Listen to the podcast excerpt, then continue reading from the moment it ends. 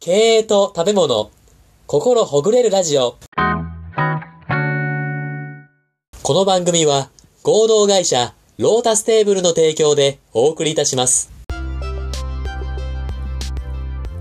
合同会社、ロータステーブル代表の小沼理沙が、食べ物という身近な話題から、経営にこじつけながら、食べ物にまつわる小話、エピソード、雑談、経営の極意まで、楽しく、コミカルに語る、明日の企業経営に活かせるトーク番組です。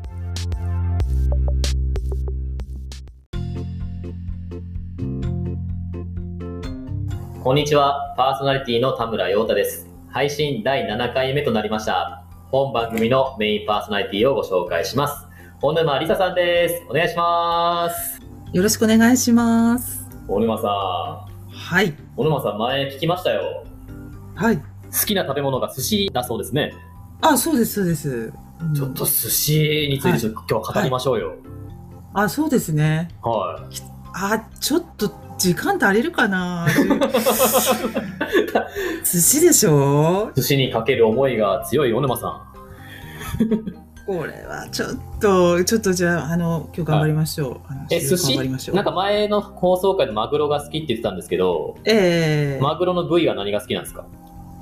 あ、マグロの部位はは赤身ですよ。い。あ、普通のマグロですか普通、普通の本当のマとグとロ。トロとかじゃなくて、あのもう赤身のマグそうロで。す、そうです、そうです。あの、で、あんまり脂肪がない、あの、赤身のところが一番好きです。あ、そうなんですかえそれどうやって、どうやって食そうべるなんんでですかす。なんか醤油につけるんですか塩、塩につける。そんあもう普通にあの本当シンプルに食べる、はいあののが好きですあと漬け丼とかあー、食べてあー注文しするお店とかではね注文したりとかもしますし、ーはい。漬け丼ほうほうほう。あとはマグロとととろろ芋をほう。こう混ぜたりとかするあど丼とかあるじゃないですかあ、ありますね。か卵とかが乗っかってたりとかっていうはい。オクラとかねあのネバネバ系のはい。ありますあねーあれがあると、あのあれがお店にあるとはい。他のメニューは一切もう見ないですもういいですも うずっとそれですかこちらでお願いしますって はい相当好きなんですね、マグロね。そうですねあーなんでしょうねなんかいはいなんでしょうねなんかやっぱりなんかフィーリングでしょうねああ、そうなんですね。これは なるほど。まあ、おす、え、お寿司って、いろいろ回転寿司とか、板前寿司とか、買ってくるのあはるいあると思うんですけど、ええ何で食べられるんですかでもそれはあの本当お寿司屋さんでも食べますし、はい。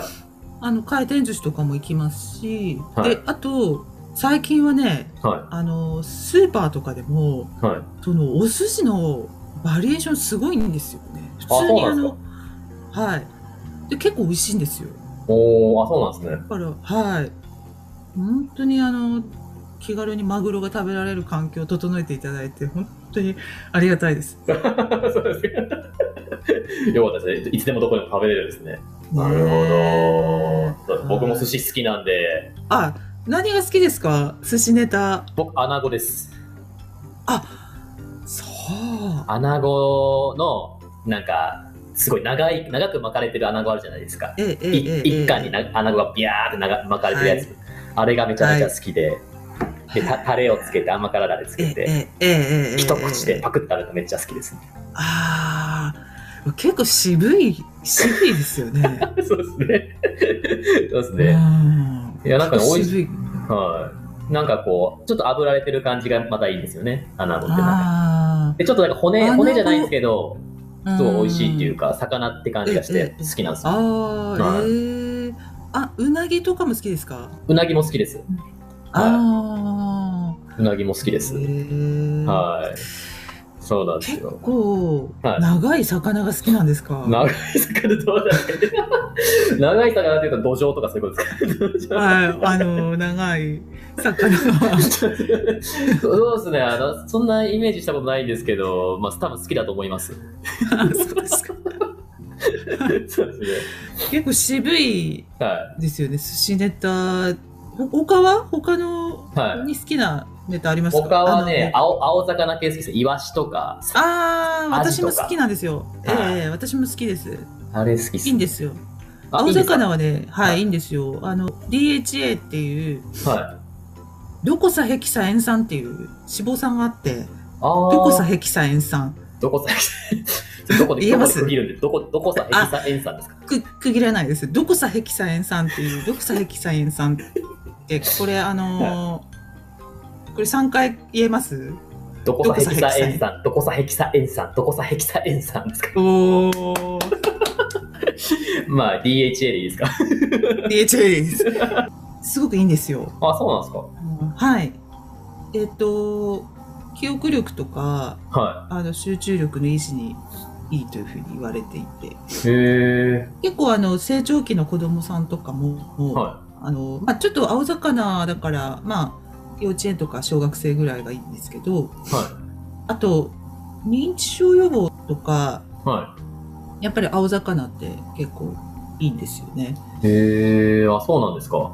そうなんですよ。あと、まあ、結構ね、頭使って集中力必要とするようなお仕事される方とかもはんはん結構いいんで、へーなんか経営者の方とか、はい、おすすめ食材の一つかと思います。あ、なるほど。え、そういうのって、あれですかその、今からテストとか、プレゼンやるって前に食べた方がいいんか、その前日の夜に食べた方がいいですかど、ど、どういう感じがいいんですかあえーとね、あのーは食べ物は、はなんかね、即効性っていうのはそそういうないんで、薬と違うので、そうなんですかそうそうそう、だから、はいやっぱり、あのー積み重ねなんですよね。本当ね、1ヶ月とか、は一週ちゃんとその1ヶ月とか2ヶ月とか3ヶ月とか定期的にこう食べていくっていう、そそういう食べ方い。はですね。ああ薬じゃないん でね。抗生とかはない。はい、い。ああ、じゃあちょっと試験があそう明そう日そうだっつって、気合い入れるぞっつって食べても、いあんま意味ないっていうやつ。あそれあんまり多分意味ないと思います。ほとんど。はい。すいません。ちょっとご期待に添えないですけど、 なんか青魚の 青魚って、まあ食べ物ってそうですよね。やっぱり全部。う ん。じゃあ1週間とか1ヶ月前ぐらいからも定期的に食べていけばいいってことですか、そううん定期的にやっぱりはい、そうですね週に12回とかはい食べ食べるようにしたりとかあするといいーですえなんか寿司ってあれですか同じものばっか食べてもいいんですかそれともいろんなもの食べた方がいいんですかどどうなんですかそれであーえっ、と食べ方としてははあのいろんなものを食べた方がいいですと思いますねいそうなんですかええあのーこれ多分寿司に限らないんですけどはあの1個一個のものがすごい好きででそれを毎日連続して食べる方とかいらっしゃるじゃないですいはいかはいあんまりね食べ方としては実は良くなくてあそうなんですかでも、はい、あのすごい好きなのはわかるんですけどね、はい私もそういうことあるんで、はで結局その、いろんな食べ物を食べた方がはいあの、いろんな栄養素を取れるんで、あーだから、あの割とこう幅広く、は い私ネタも本当は取っていった方がいいかなと。あそこはやっぱ好きだけど我慢してちょっといろんなものも挑戦しながら食べるっていうかうんまあそうでも寿司食べる時ってそう栄養のこととか考えないですよね考えないですね基本やっぱりもうだからそこはなんか別に考えなくてもいいんですけどただはあいの、ちょっとこう減量してる時とかダイエットしている時とかは、はいあのー寿司ネタも結構油が乗ってるあーネタなんかだとは結構カロリーが高かったりとかですねいはいはいするんで、うんだから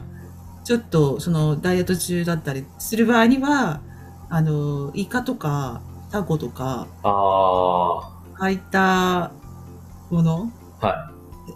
高タンパクでちょっと脂質が低めのもい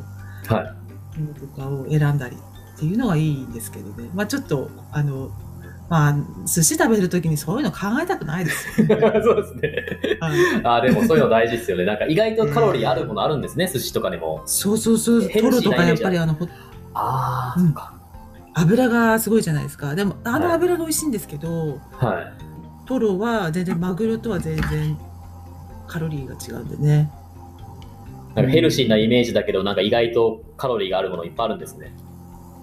そうですよはい寿司はヘルシーとは言い言い難いああ、なはいはいはいはいそうなんですよなんか脱線するしますけど、なんか寿司って、はい今、寿司職人って結構海外で結構、なんか流行ってる職業らしいですね。あでも結構前からじゃないかな、ああ本の当です日か本食ってうん結構日本食ってやっぱりあのー海外で結構特にアジア圏なんかははい。ねだいぶこう広がってきてるっていうのは聞きますけどそうですよね。うんなんかわざわざ日本に専門学校通って、また母国母国に帰って、はい、ね働くみたいなのありますもんね、寿司職人として、外国人が。